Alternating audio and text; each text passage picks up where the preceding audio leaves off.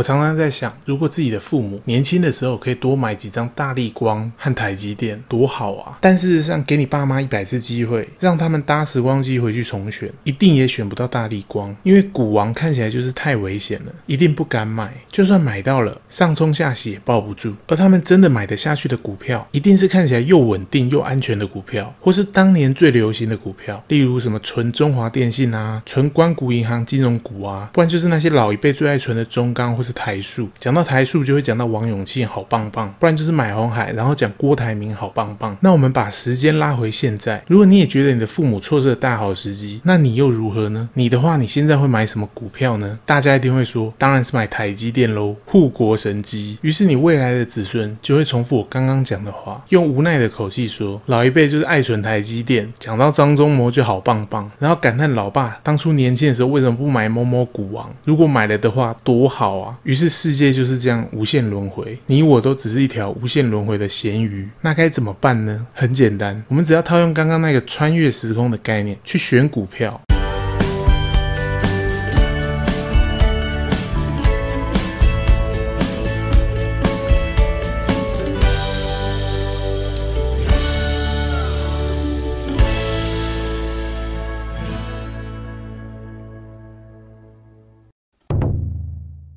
想象一下未来的你，或者是你的子孙，他们的精神体其实是可以穿越时空的，可以回到过去。他们的过去就是你的现在。精神体的他们看现在的你，就像一个旁观者，而所处物质世界的我们都看不到他们，也听不见他们说话。这些来自未来的精神体和我们现在这个物质世界沟通的方式，就是当对方在睡觉的时候，进入梦中去传达内容。所以，来自未来的你或你的子孙，其实可能已经早就偷偷进入你的梦中，告诉你该买。哪些股票？但是根据时空法则，在梦境中传达的超时空内容，有点类似 IG 的现实动态、FB 的现实动态。除非你有特别记下来，否则梦醒来以后，很快就会遗忘。你会忘记梦里对方的名字和长相，除非他在梦境中有使用一些 skin。这个 skin 就类似游戏里那个 skin，可以改外观，可以规避一下时空法则。于是传达的内容就比较容易记起来。所以，我们常常听到有一些成功人士、首富之类的，可以梦到妈祖托梦、佛祖开示，或者是上帝托梦之类的预知梦。他们就是很擅长使用这一套时空传讯法，帮助自己成功。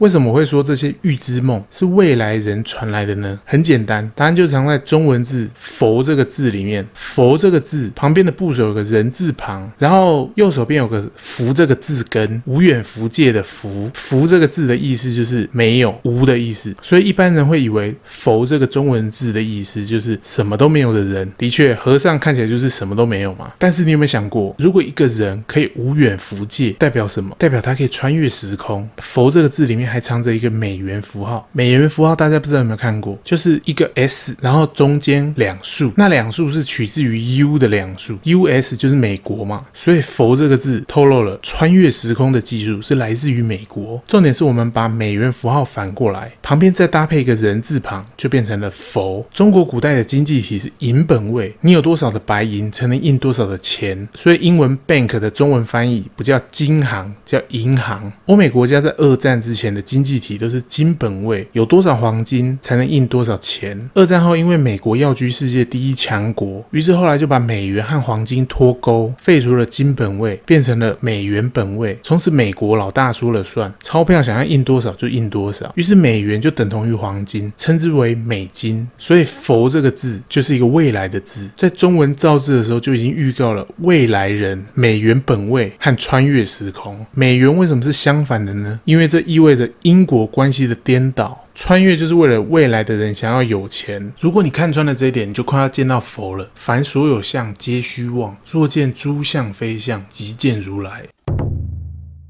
有一句话说：“放下屠刀，立地成佛。”所谓的屠刀是什么？在股市里的屠刀，就是书本上学来的那些技术分析、筹码分析、各种梦幻泡影的科学方法。老子的《道德经》里面有一句话叫“为学日益，为道日损”。你觉得买股票是在为学，还是在为道？你是为了赚钱，还是为了学习？如果为学日益是有用的话，那照理来说，股神应该都是专家学者，因为他们花了一辈子的时间钻研了最多的科学方方法，还有最深的投资投机原理。但在现实中，他们的梦想与现实状况是完全颠倒的。《心经》里面有一句：“远离颠倒梦想，就近涅槃。”当你把所学与执着放下，舍弃掉杂讯以后，你就不会被知识束缚和瓶颈，你就立地成佛了，成为古佛。